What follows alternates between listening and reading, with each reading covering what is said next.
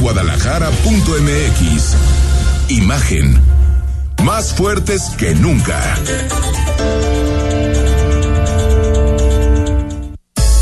Twitter. Arroba Imagen Radio GDL.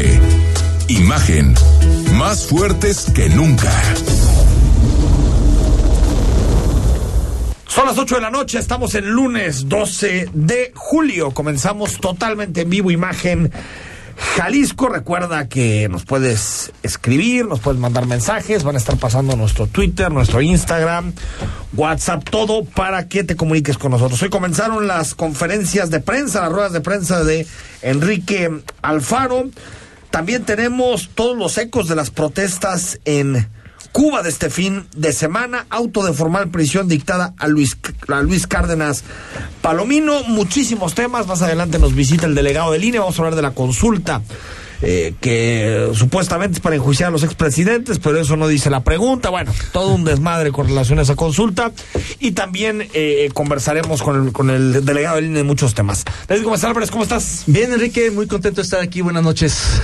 Rodrigo de la Rosa, ¿cómo te va? Enrique David, qué gusto saludarles, muy buenas noches. Bueno, hoy la, la mañana estuvo repleta de cambios porque por ahí de las nueve y media, diez de la mañana, el gobernador anunció que, que, que, que, su esposa había resultado positiva, su compañera, y después nos enteramos que él no, se hizo una prueba, yo me imagino que, Qué- una prueba bueno, antígenos, que no, que no fue positivo.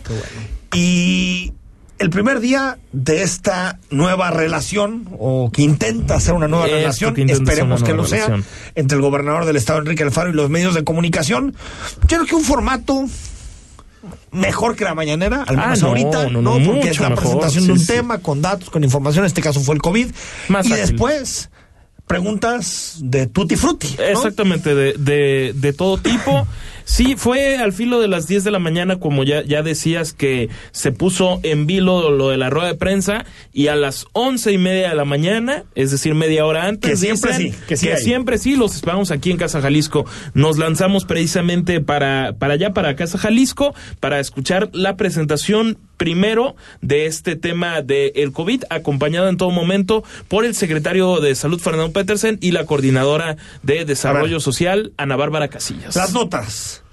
Primero, lo confirma el gobernador del estado, Alejandro Guzmán Larralde, le pidió dejar el gabinete, el coordinador Así de es. desarrollo económico, y es un hecho, ¿no? Ese ya, ese cambio en el gabinete ya lo podemos empezar a palomear. Se Eh, va el del exactamente, Eh, es un hecho sin que el gobernador haya dicho quién podría ser el sustituto y escuchamos la parte de todos los resultados que habría dado, según el gobernador, el propio Guzmán Larralde. Resultados en materia económica son de las cosas que yo creo que son muy, muy alentadoras. Eh, pero también es un asunto que se había perfilado desde hace mucho tiempo por razones personales. Por lo tanto, como estamos haciendo también una valoración sobre lo que sigue en esa área, estamos eh, en unos días más por tomar la decisión de cómo se va a procesar ese tema y eh, poder hacer un planteamiento de la estrategia para focalizar los recursos que dispongamos en un planteamiento específico para seguir apoyando a estas unidades económicas que fueron sin duda las más eh, afectadas. Esta pregunta sale a raíz de que de, le, le dicen la parte de los apoyos a microempresas por todos los cierres que se dieron a lo largo de esta pandemia, todas las afectaciones y él mezcla vaya este tema y dice que se seguirá apoyando a microempresarios. Pues ahí está, ¿no? David Gómez Álvarez, primera salida, Alejandro Guzmán Larralde deja el gabinete por motivación propia. Es decir, él se lo pide.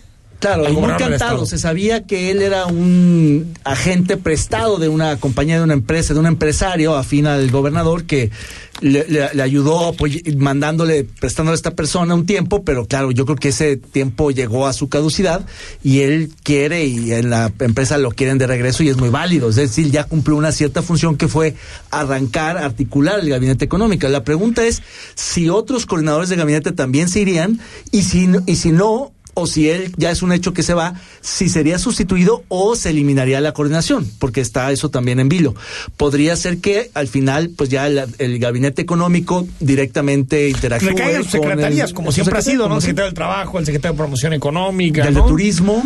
dependen de él y trabajo, turismo, promoción económica, ciencia y tecnología. No, ese está, sí. Sí, ese también está de acá. Ricardo Sí, de- ¿no? Innovación, económico. Innovación, ¿no? ciencia y tecnología. Re- recordar que ya hubo un cambio en una coordinación de gabinete, que fue la de seguridad. Seguridad. Cuando salió fue Macedonio Tamés y Macedonio Tamés, que ahora está como representante de Jalisco en la Ciudad de México, y llegó Ricardo Sánchez Berugo. Bueno, a pregunta de Rodrigo de la Rosa, no hay vacunas resguardadas. Ya no entendí la respuesta de Fernando Petersen, porque le preguntaste, oye, ¿cuántas vacunas hay resguardadas que no se han puesto eh, en Jalisco? Eh, exactamente. Y dijo, no, no negó que hubiera vacunas resguardadas sin utilizarse. Lo que dijo es que tiene un destinatario, No, es decir, de hecho, que lo ya que tiene nombre y apellido, es, ¿no?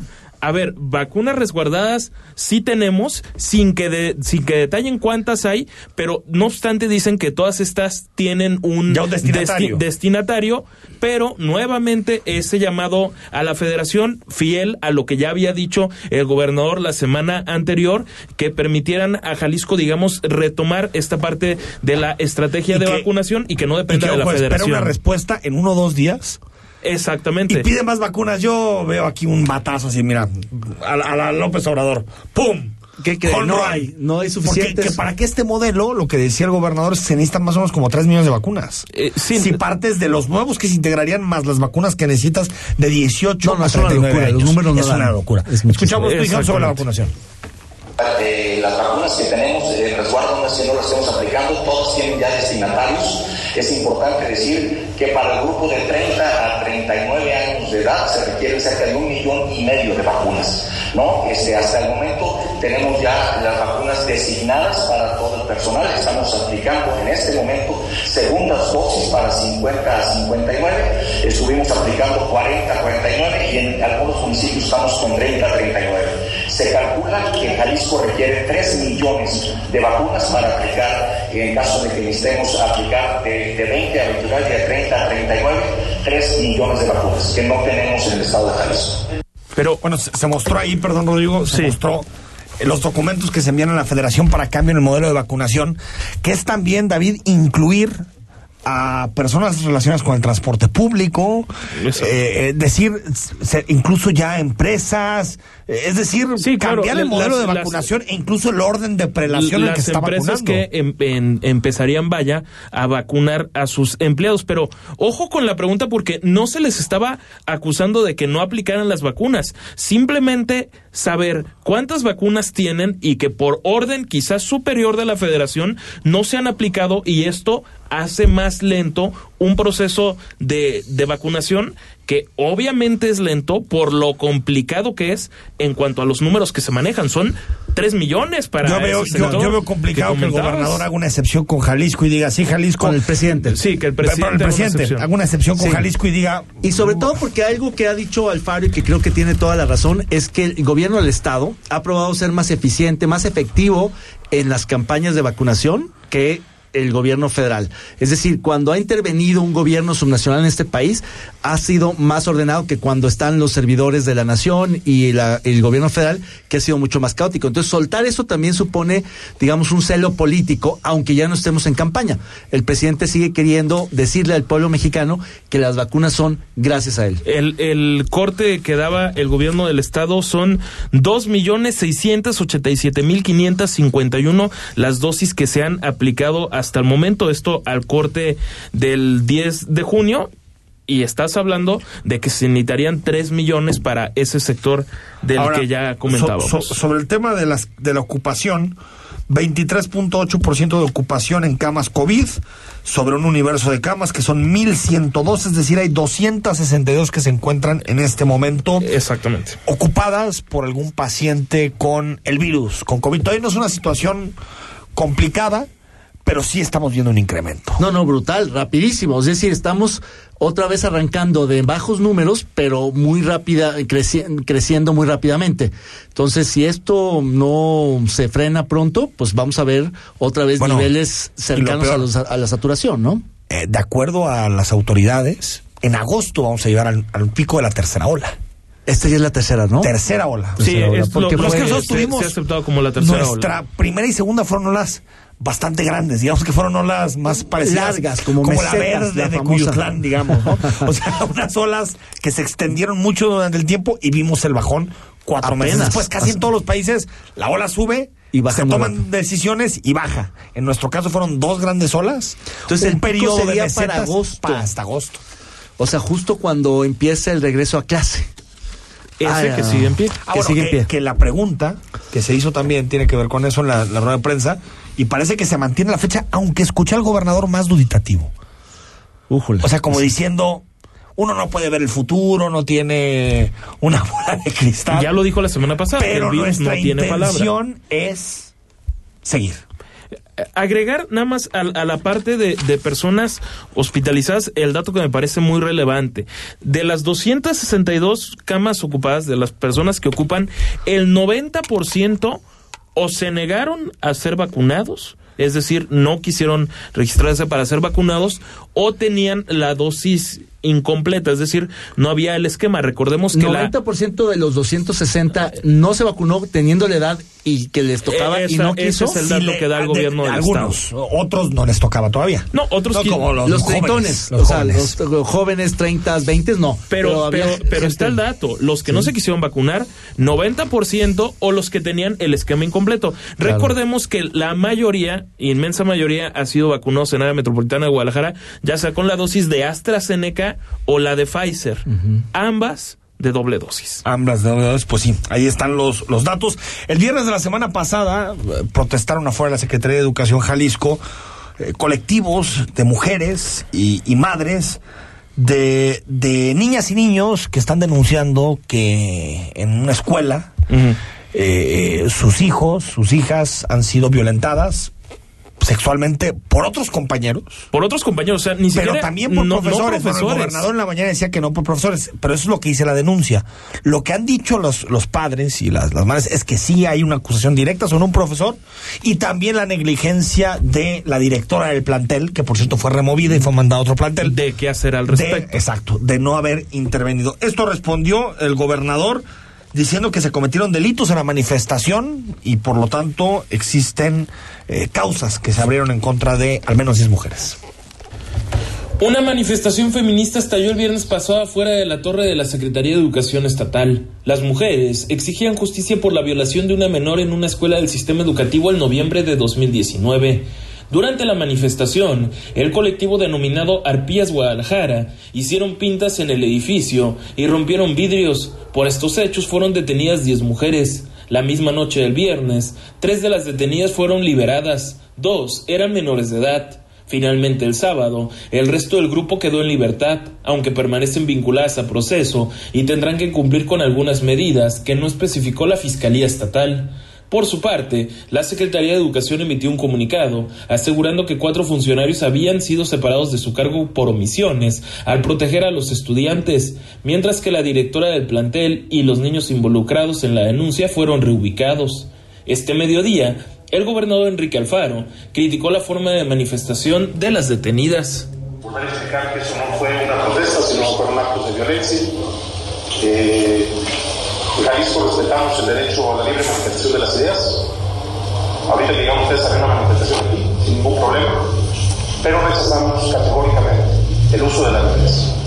Esa no es la forma, y esa no es la ruta, y creo que hablo por la enorme mayoría de los sexos. Rodrigo de la Rosa, Imagen Jalisco. Mañana será la rueda de prensa tradicional de la Fiscalía. Estamos convencidos o queremos suponer que el propio fiscal Gerardo Octavio Solís Gómez tendrá más avances o más postura respecto a lo que sucedió de estas 10 mujeres detenidas y que fueron vinculadas a proceso, siete de ellas, aunque en libertad. Bueno, me parece que es como siempre una decisión compleja, un dilema difícil para el gobernador, digamos, entre tolerar eh, estos actos eh, de protesta violentos o eh, de alguna manera condenarlos y, como lo hizo la fiscalía, pues procesar la policía.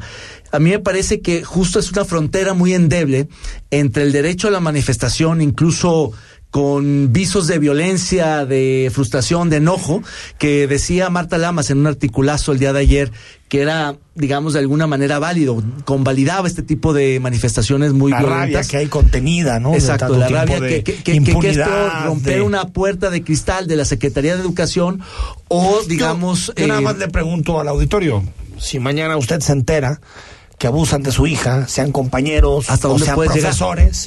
Eh, y olvida, porque cuando hay causas institucionales y respuestas de las instituciones, pues ahí se acaba el tema. Pero si tú ves aparte que el tema pasa, que la Y fiscalía no le da prioridad, y no hay se pospone. A ver, Sí. yo, yo entiendo, yo entiendo que lo ideal es que no existan esos actos vandálicos. Es lo ideal. Bueno, yo, eh, por más Claro. que he leído, leí el libro de, de, de Marta Lamas de Dolor y Política, que precisamente habla de este tipo de manifestaciones, pero me parece que seguimos viendo lo, lo muy cortito, lo, lo que sucede en lo mediático y no el fondo. El fondo es que en Jalisco, y esto aceptado por la Fiscalía. todo el país, ¿eh? día- Sí, En sí, sí, el país, estamos hablando de. Jalisco, pero Sí. hay al menos seis denuncias por abuso sexual contra menores, Javier. Sí. O sea, una cada cuatro horas. Y esas son las que se denuncian. Tú imagínate. Las que no, Las que las no, que- de las que no. maestras, maestros, tíos, tías, mamás, papás, amigos. O sea, es un problema grave. Es un problema Y nos quedamos- gravísimo. A ver, es cierto, con los vídeos, y lo decía el gobernador, puedes poner en riesgo a los funcionarios de la SEC que estaban ahí. Por supuesto que pones en riesgo a terceros, y eso siempre hay que tenerlo presente.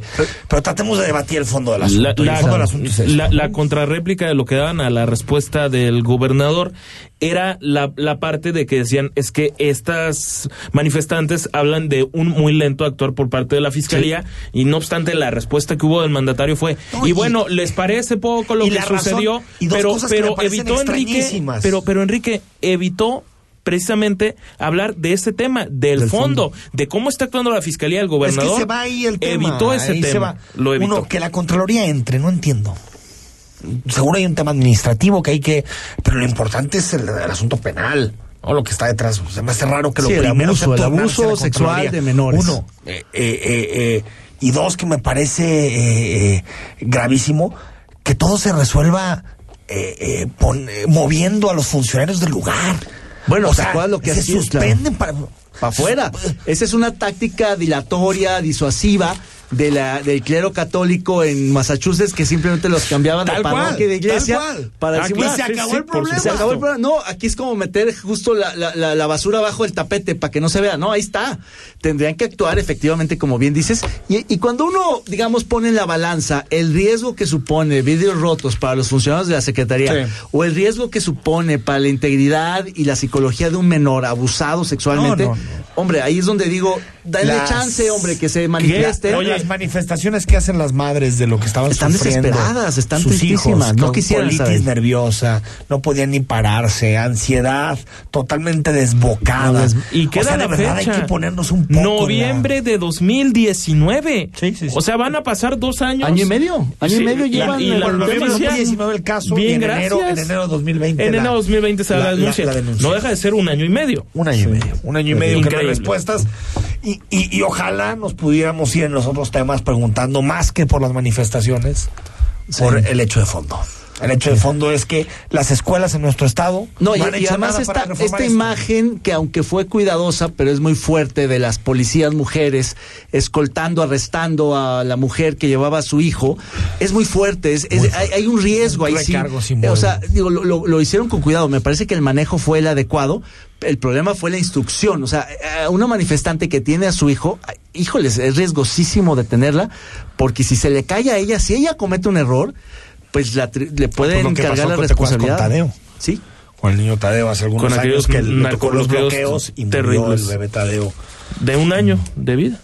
Yo no sé, mira, yo, entiendo Sí. que no hay que culpar a la mujer, la mujer lleva a su hijo.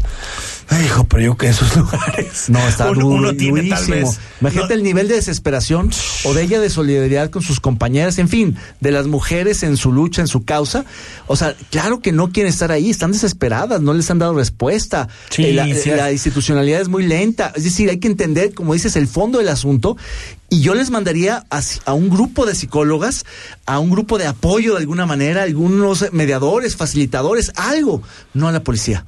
Es decir, Totalmente. algo tratar de disuadirlas, Y- de romper. y cosa, se, supone, algo- se supone que han sido acompañadas por la Comisión Estatal de los Derechos Humanos en todo momento, inclusive cuando fueron llevadas alguien- claro, a las claro. instalaciones de la Fiscalía Por Estatal. supuesto, pero del lado del gobierno, es decir, de la propia No, autoridad. ¿y quién media? Este es el problema.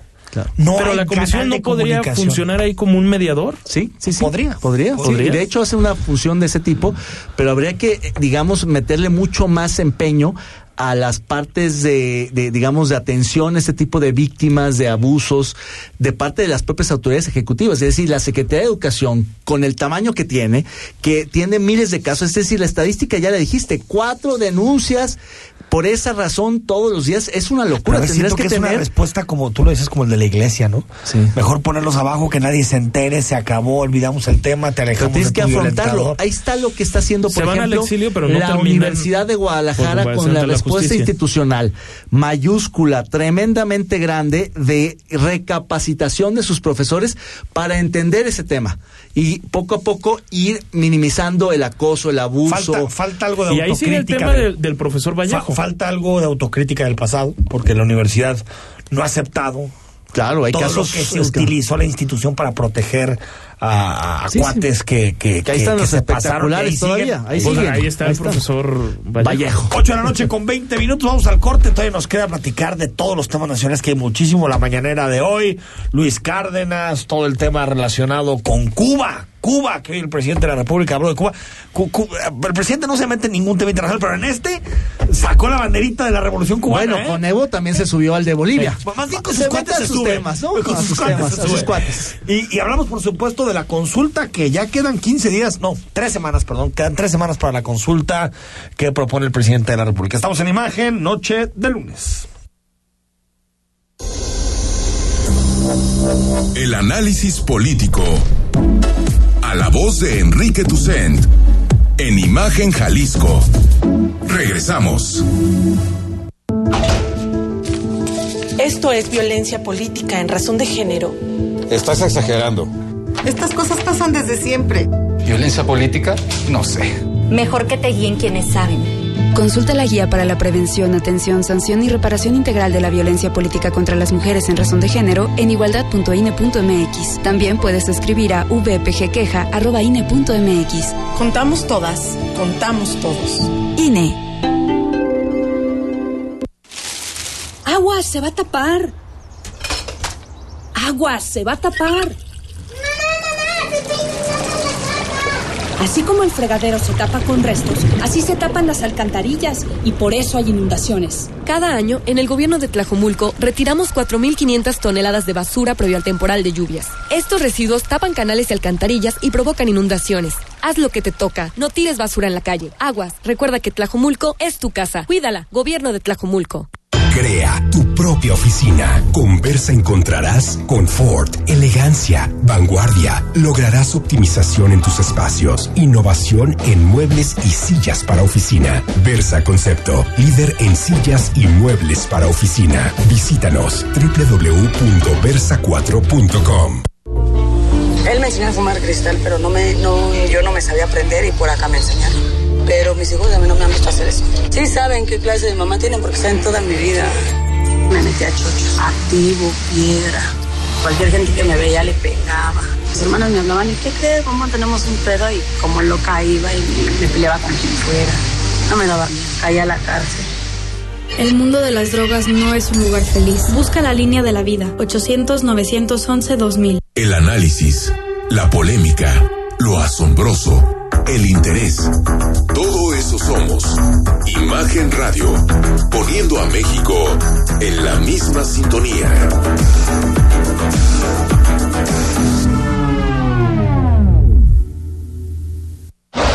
Queremos conocer tu opinión. Envía un mensaje de texto a nuestra cuenta de WhatsApp 33 33 69 45 22 33 33 69 45 22 Imagen más fuerte que nunca.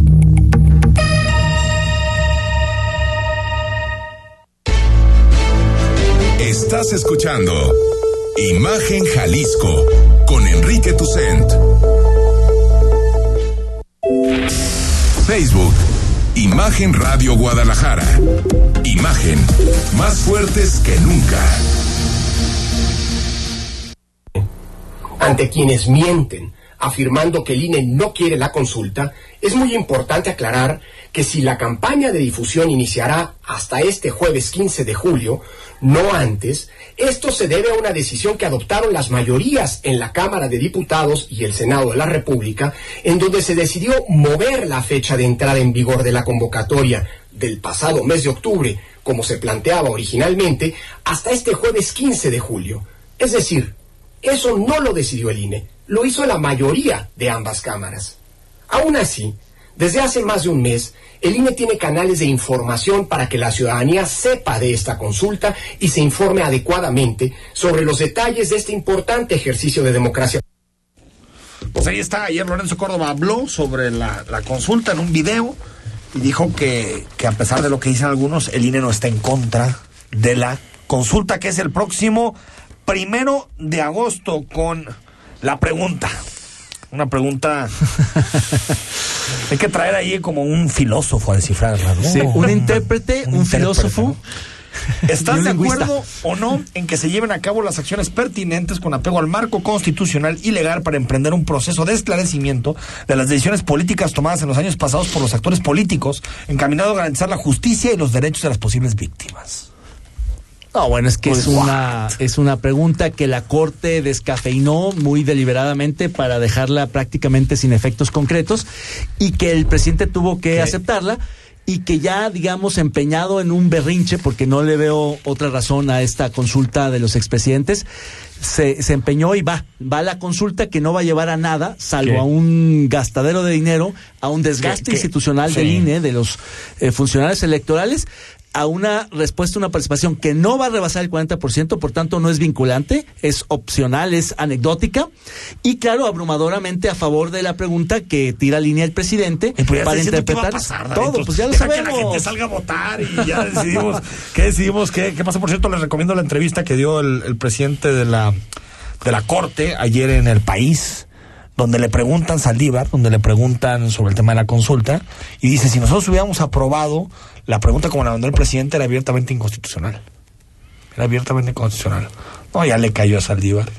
Ya no es el ídolo de la 4 No, el ya. presidente de la, Pues sí. de la Suprema Corte de. Justicia, que dijo aparte lo que dijeron en la misma sesión. Platicamos con el delegado del INE en Jalisco, Carlos Manuel Rodríguez, precisamente sobre esta consulta. Delegado, ¿cómo estás? Muy buenas noches. Muy bien, muy buenas noches, Enrique. Buenas noches, Buenas noches. Qué gusto saludarles. Oye, eh, a ver, ¿es el prim- la primera vez que, que se hace algo así? Bueno, es ¿No? la primera ocasión en que en el país vamos a tener un, o, o vamos a poner en práctica un mecanismo de, de consulta directa a la población, mecanismo propio de una democracia directa, ¿no? Entonces, eh, no, es- no forma parte de nuestra cultura.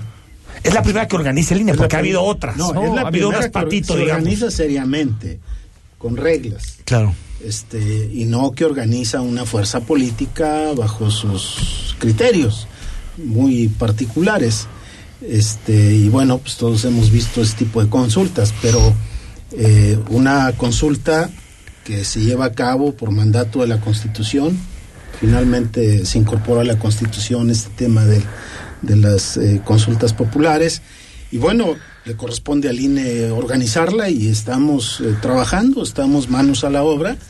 Te quiero decir que la estructura del servicio profesional electoral y el personal del Instituto Nacional Electoral pues, está actuando con todo profesionalismo para cumplir con un mandato de la Constitución. Este, Se van a poner una tercera parte de las casillas. Sí, se, se va a poner una, una tercera parte de las casillas. En el caso de Jalisco, pues eh, estamos hablando de 3.737 mesas receptoras de la consulta popular.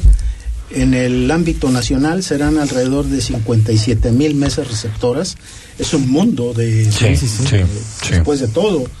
Y además, pues vamos a tener eh, la participación de alrededor de 13 mil, poco más, eh, ciudadanos como eh, integrantes de las mesas receptoras de la consulta popular. Ya estamos trabajando en ello, ya están identificados, ya los estamos notificando, ya estamos eh, eh, recuperando sus, sus anuencias. Son los funcionarios que estuvieron ahí el día 6 de junio el- en la elección constitucional que llevamos a cabo. Entonces, en ese sentido, la institución está manos a la obra, hay que decirlo con toda claridad, en ningún momento hay, ni hubo, ni habrá intenciones de boicotear, estamos haciendo un ejercicio institucional con todo el profesionalismo. ¿Y cómo la cómo promocionan la consulta aquí en Jalisco? Bueno, le- empezará a promoverse a partir del día 15 de junio. Esta es una fecha que se planteó Definió el Senado, ¿no? en la normatividad Sí. y lo definió el Senado y, y esto fue a propuesta de Pues esta- que, es que se decía, es que el INE no está haciendo de- de esta publicidad. fuerza política. Oye, pero decía, el, el INE no está haciendo publicidad porque no quiere o porque está en contra Ahora- de la consulta. Cuando las leyes que aprobaron decían que el aprobaron. 15 de O julio. sea, es que, bueno, exacto, ya es de broma. es de es de risa, broma. es de. Entonces yo quiero, yo quiero decirles que eh, aunque el 15 va a arrancar el, el Instituto Nacional Electoral con una campaña en forma intensa y demás para informar a la ciudadanía sobre la naturaleza de la consulta y además invitar a la participación, por supuesto.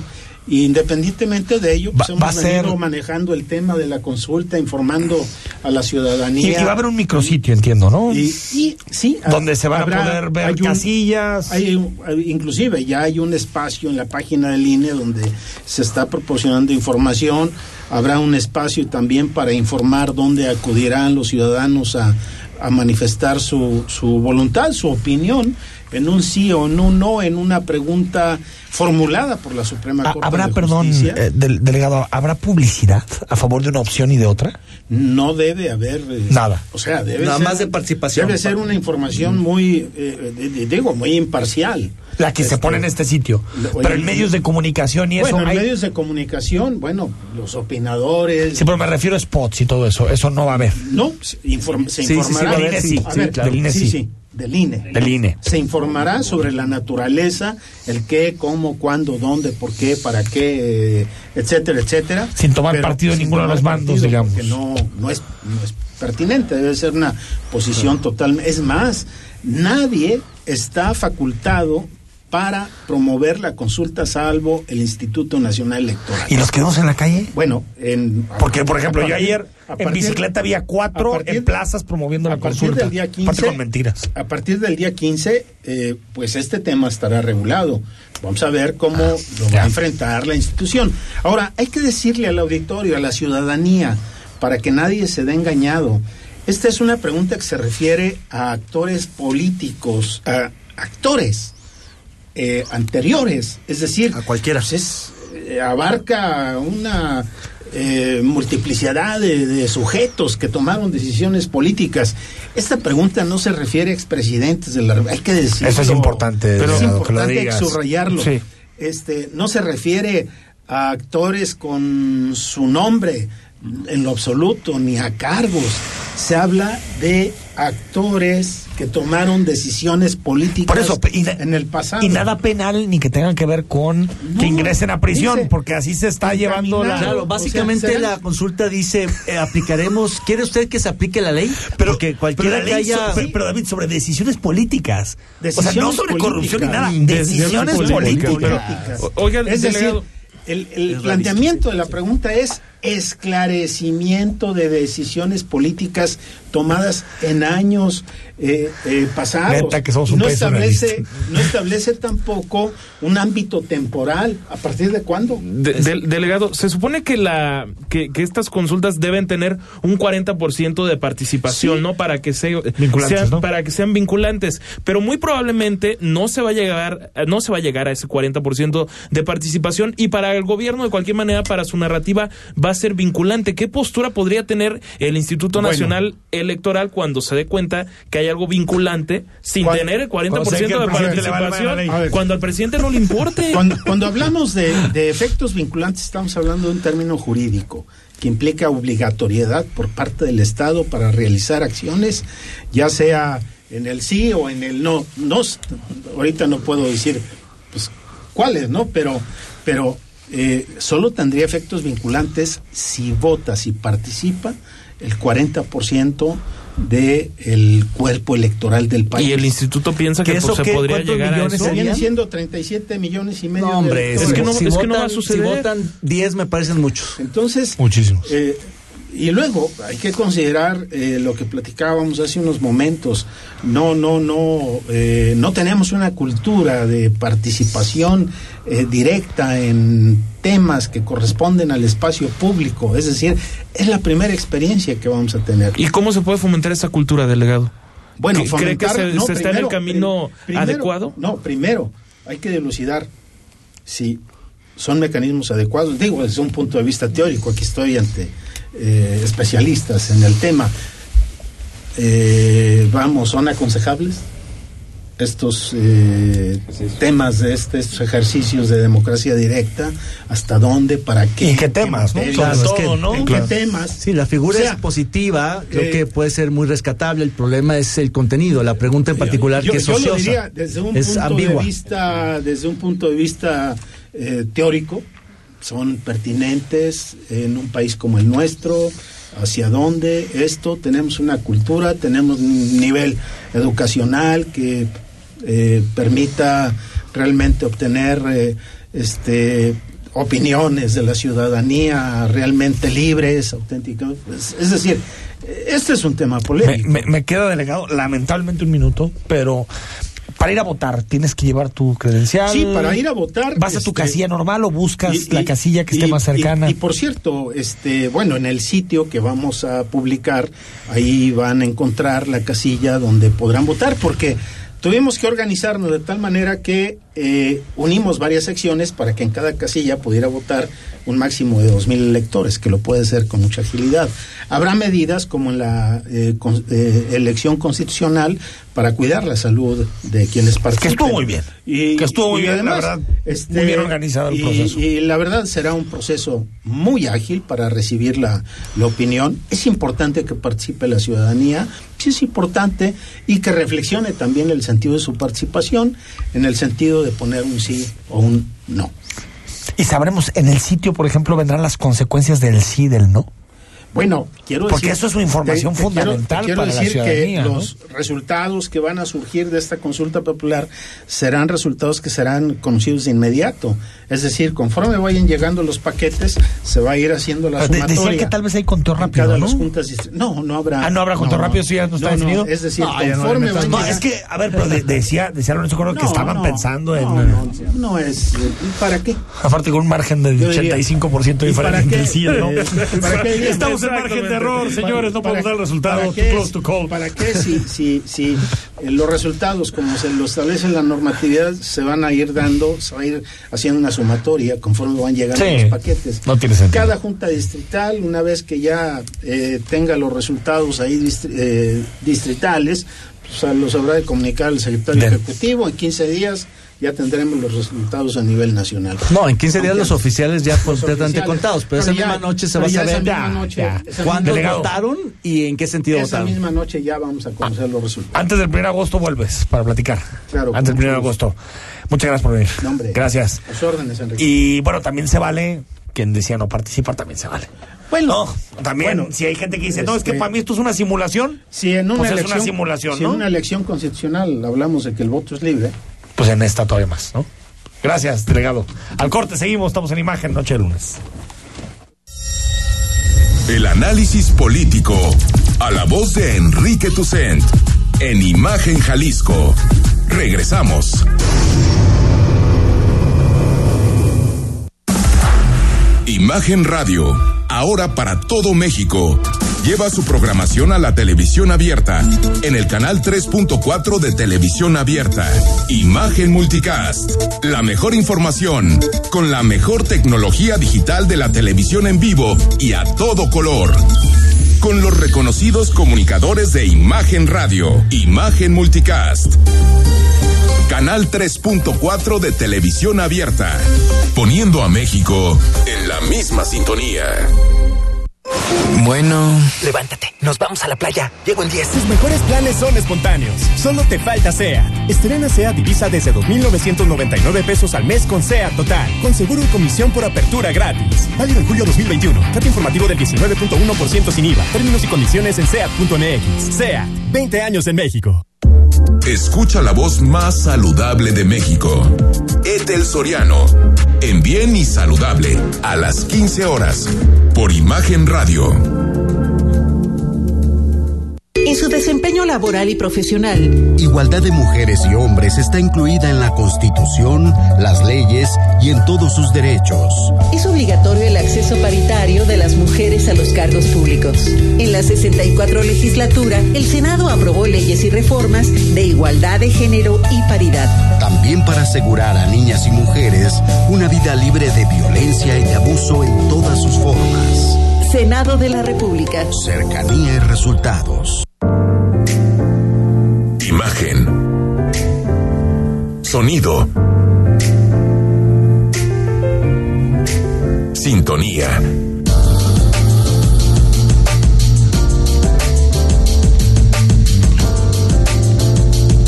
Poniendo a México en la misma sintonía.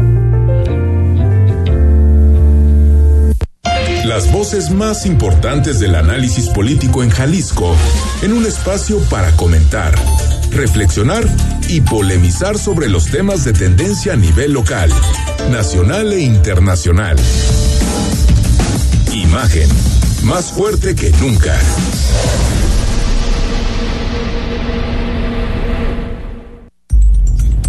Estás escuchando Imagen Jalisco con Enrique Tucen.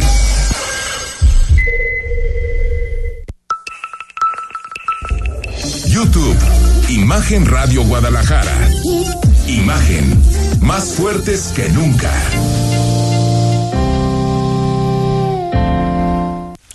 Ocho de la noche con 40 minutos. Seguimos en imagen. Por cierto, bueno, esta semana vamos a analizar el tema de la verificación. Pero parece que el gobierno de Jalisco viene fuerte, con mano dura, con todos los automovilistas que tienen placas foráneas. Pues claro, es que siempre ha sido proliferado. muchísimo. Todo el mundo va y compra el coche en otro estado para no pagar. No, ya te ofrecen aquí en. Jalisco, oye. Te lo emplacan allá. Te lo emplaco en Estado de. México, en Ciudad de México, pues coyotes de todo tipo. Y, y también hay que decir que es bastante caro a la parte de, de hacer el cambio de placas. O sea, si compras el vehículo con placas de otro estado y tienes que hacer ese cambio, Sí, pero si ese tema ese resulta estado, muy problemático. Si vives en ese estado tienes que hacer el cambio. Pues, no, por supuesto, pero pues Yo, si lo puedes veremos. evitar, pues lo evitan. Ah, Hay muchos detalles de cómo se va a hacer, a través de qué esquemas también, porque se puede dar mucho a la corrupción. Por supuesto, Imagínate por todo, supuesto. a todo el que se puede extorsionar. Bueno, hoy el presidente habló de el tema de Cuba. Bueno, primero escuchamos ayer protestas en Cuba, las más importantes en los últimos 60 años, 60 años, en muchas ciudades de Cuba. Primero esto dijo el presidente de Cuba, Miguel Díaz Canel. los brotes pandémicos no hubieran existido en todo el mundo. La mafia cubanoamericana pagando muy bien en redes sociales a youtubers, a influencers en contra de Cuba, ha creado toda una campaña, han tomado como pretexto la situación de Matanza, han tomado como pretexto la situación de, de Cuba y han llamado y han convocado a que haya manifestaciones en todas las regiones del país. Bueno, ese es el presidente de Cuba, Miguel Díaz Canel, que habla sobre, bueno, él dice que es toda una conspiración, en particular de los cubanos que viven en Miami. Y esto le preguntaron a López Obrador en la mañana y esto dijo el presidente sobre el tema de Cuba. Quiero expresar mi solidaridad con el pueblo cubano. Creo que debe buscarse una salida mediante el diálogo, sin el uso de la fuerza, sin la confrontación, sin la violencia.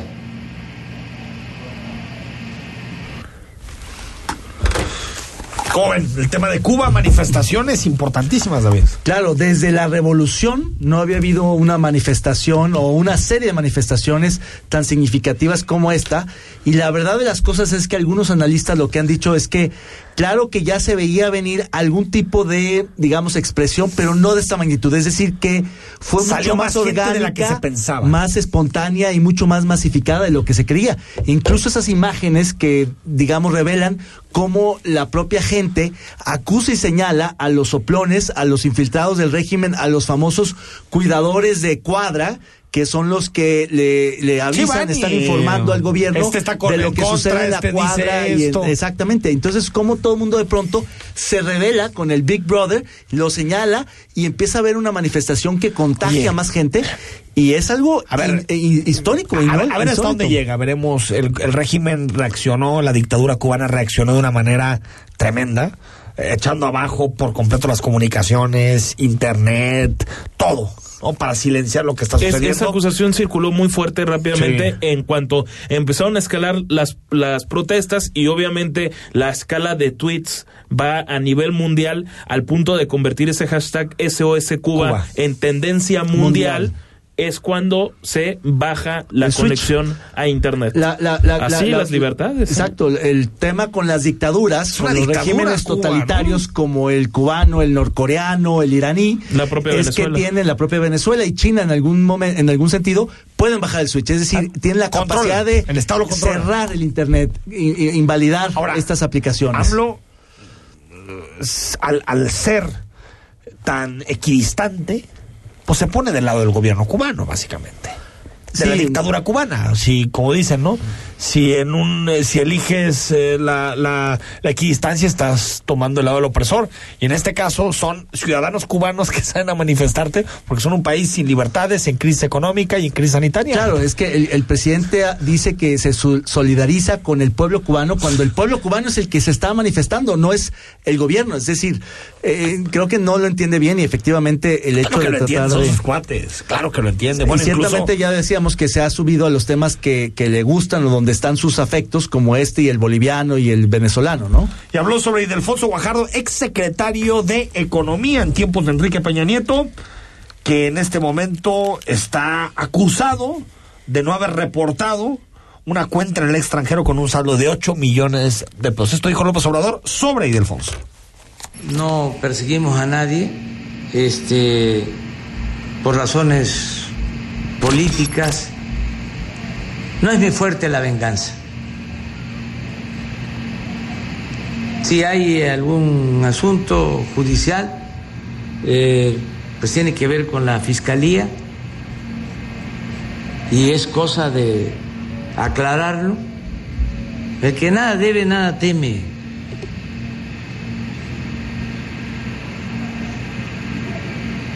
Por eso eh, no debe de preocuparse. Sí no tiene este nada eh, ilegal.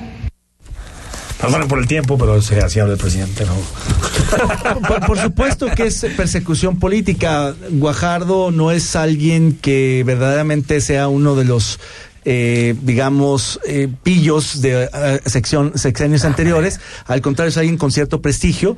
Y la verdad es que lo que mm, sigue siendo de una duda es por qué van contra Guajardo? O sea, pues ¿por qué en que particular? por una cuenta que no reportó. No, no, pero sí, pero ¿cuál es el móvil político? Ah, ¿cuál es el móvil político? Pues eso, que, eso habrá que, va a ser diputado de oposición, ¿no? Que a los empresarios, que no le caen bien al presidente, no sé, hay muchos casos. Antes al corte, Luis Cárdenas Palomino, ya autodeformal prisión. Y hoy Loret incluso tuvo su careo con eh, eh, los Vallarta y con algunos periodistas con relación al montaje. Bueno, es como si no hubiéramos pasado el 2006, seguimos con los objetivos. 2005. 2005. Gracias, Rodrigo. Vamos al corte. Gracias, David. Gracias. Al corte seguimos, estamos en imagen. El análisis político a la voz de Enrique Tucent en Imagen Jalisco. Regresamos. Agua, se va a tapar. Agua, se va a tapar. Así como el fregadero se tapa con restos, así se tapan las alcantarillas y por eso hay inundaciones. Cada año, en el gobierno de Tlajomulco, retiramos 4.500 toneladas de basura previo al temporal de lluvias. Estos residuos tapan canales y alcantarillas y provocan inundaciones. Haz lo que te toca, no tires basura en la calle. Aguas, recuerda que Tlajomulco es tu casa. Cuídala, gobierno de Tlajomulco. Evita que las lluvias te sorprendan. Si es la primera vez que visitas BMW Carmen Motors, te obsequiamos el mantenimiento de tu quemacocos o el llenado de nitrógeno en las llantas de tu BMW o Mini Cooper. Solo en Carmen Motors. Casi frente a Andares. La información puede llegar dividida en tracks. Contar historias que generan distintas atmósferas y forman parte de un momento de nuestra vida. Te presentamos el disco de la semana con Mariana H. Todos los domingos a las 16 horas. Imagen Radio. Tan grande como la información. Poniendo a México en la misma sintonía.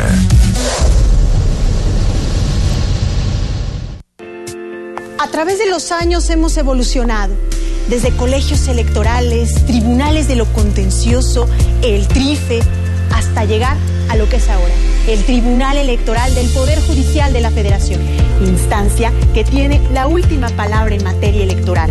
El Tribunal Electoral ha sido parte de la consolidación de nuestra democracia. Tribunal Electoral del Poder Judicial de la Federación. 25 años protegiendo tu elección. Imagen. Sonido. Sintonía. Nuestro sonido es Imagen Radio.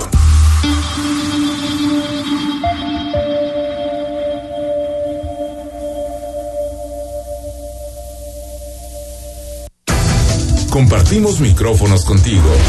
Mándanos una nota de voz de no más de 20 segundos al WhatsApp 33 69 45 22 y escuchamos tu punto de vista durante el programa. Imagen, más fuerte que nunca. Estás escuchando Imagen Jalisco con Enrique Tucent. Instagram, arroba Imagen Radio GDL. Imagen, más fuertes que nunca. Son las 8 de la noche con 50 minutos. Gracias por seguir con nosotros. Estamos en noche de lunes totalmente en vivo.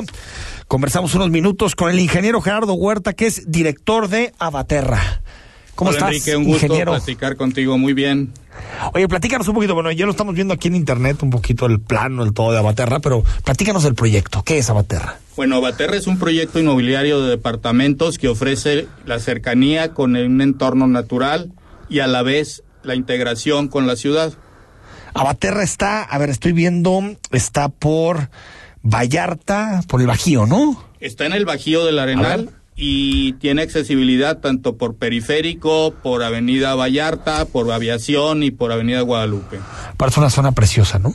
Sí, Con su microclima. Un microclima y un entorno realmente maravilloso. Abaterra, ¿qué, qué, qué son? ¿Son eh, departamentos? ¿Son qué, qué, qué tipo de propiedades? Son departamentos de una, dos y tres recámaras con espacios comunes muy amplios. Tiene 10 hectáreas de áreas comunes, de áreas verdes, todas áreas verdes, dentro de las cuales además hicimos un parque para los niños, un parque para las mascotas, tres albercas, o sea, es toda una zona de albercas. Tenemos dos gimnasios, uno de ellos al aire libre. Y bueno, ahora con el tema del, del COVID, tenemos dos espacios para la gente que quiera trabajar o estudiar desde casa. Tenemos dos espacios de coworking Ah, muy amplios, con internet dedicado y realmente eh, muy ventilados, iluminados, etcétera, para trabajar muy cómodo. O sea, gimnasios, parques, coworking. ¿Qué más me dijiste que hay de amenidades? Albercas. albercas, gimnasio al aire libre y bueno, en las 10 hectáreas tenemos andadores para que realmente puedas disfrutarlos, hacer ejercicio, O sea, caminar. y eso, y, y te subes al coche y en 15 minutos estás en la Minerva, o en menos. Así es. Si te toca bien Vallarta, hasta en 10 minutos estás en la Minerva, ¿no? Ya sabes que dependemos de que no haya un choque o cosas así, pero realmente está muy, muy cerca y muy bien comunicado. Ingeniero, platícame un poquito de, de la seguridad. Eh, ¿qué- cómo, cómo, cómo están previendo la seguridad? ¿Cuáles son, digamos, esos eh, espacios o ese espacio seguro que están creando en Abaterra? Bueno, tenemos una, una empresa de seguridad desde que tomamos posesión del lugar y desde entonces hemos estado haciendo la planeación tanto del entrenamiento de los elementos de seguridad como de todos los elementos cámaras de seguridad, este barreras para entrada y salida, cerca electrificada, etcétera, y ya con mecanismos muy modernos para ingresar donde a tus visitas les tendrás que abrir la puerta con tu celular, ya a través Ah, de mira. aplicaciones. Tú directo. Tú directamente, si timbras para entrar a un edificio, le va a llegar al dueño del departamento en su celular y él de ahí ve quién es y le abre. Hay que tener batería todo el tiempo, porque Sí, si no. si no- si no, no Te llegan dicen las tus visitas. cuates, oye, pues no me abriste, ¿no? Oye, a ver, sobre el drenaje y agua del, del, del complejo. Bueno, son dos temas. Para el agua tenemos dos pozos profundos Cualquiera de ellos garantiza el abastecimiento de agua para todo el complejo. Luego tenemos un sistema de infiltración para que todo el agua de lluvia y luego el área con la el agua con la que regamos termine infiltrándose a los mantos freáticos y del tema del drenaje tenemos nuestra propia planta de tratamiento. Toda el agua verde, el agua negra y el agua gris, el 100% la mandamos a la planta de tratamiento, la saneamos y de ahí la usamos para el riego de áreas verdes. Entonces toda se trata. Toda se trata. Y aparte se abastece de sus pozos, de sus es. propios pozos. Así es. Oye, sobre, sobre el asunto de los permisos, autorizaciones, si se puede escriturar, si no, ¿qué nos puedes decir? Bueno, desde el principio, Abaterra, en su principio como Villa Panamericana, ahora Abaterra, desde el inicio tiene todos los permisos desde el punto de vista urbano y desde el punto de vista ambiental, desde el punto de vista movilidad, todos los permisos siempre los ha tenido. Como todos los desarrollos, esto es un proceso. Ya que terminas de toda la infraestructura, lo último es Buscar la habitabilidad, la habitabilidad, famosa, ¿no? la sujeción al régimen de condominio y las cuentas catastrales. Eso es lo que está en proceso y estimamos que en septiembre estaremos en posibilidad de escriturar a los compradores.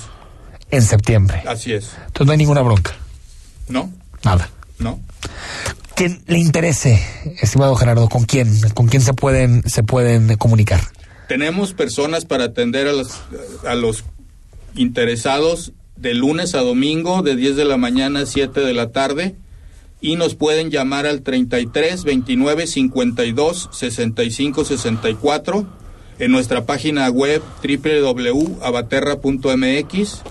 Pero sobre todo quisiera invitarte a ti y a invitar a todo el- a nuestro auditorio a que nos visiten. Créanme que les va a encantar vivir a Baterra. Es un entorno que deben disfrutar. Ojalá de veras nos Sí, vamos a ir. Seguro que vamos a ir. Repito, 33 29 52 65 64. Así es. Te agradezco por venir, Gerardo. Al contrario, Gracias. mil gracias por el espacio. Lo que necesites, aquí estamos. Y recuerda www.abaterra.mx. Nos vamos. Mañana es martes y estamos aquí en imagen a partir de las 20 horas. Que pases buenas noches. Escucha Imagen Jalisco con Enrique Tucent de 8 a 9 de la noche 93.9 FM Imagenguadalajara.mx Imagen más fuertes que nunca.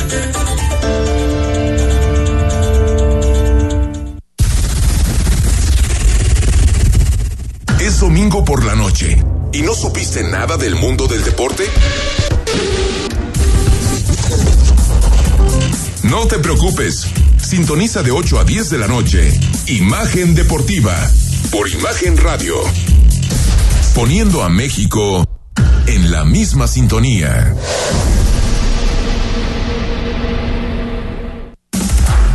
Imagen Radio, ahora para todo México.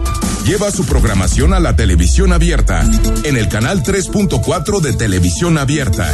Imagen Multicast, la mejor información, con la mejor tecnología digital de la televisión en vivo y a todo color. Con los reconocidos comunicadores de Imagen Radio, Imagen Multicast. Canal 3.4 de televisión abierta, poniendo a México en la misma sintonía. Los negocios y la economía se encuentran en una profunda transformación. Para entenderla, se requiere de una visión dinámica, global, joven y fresca.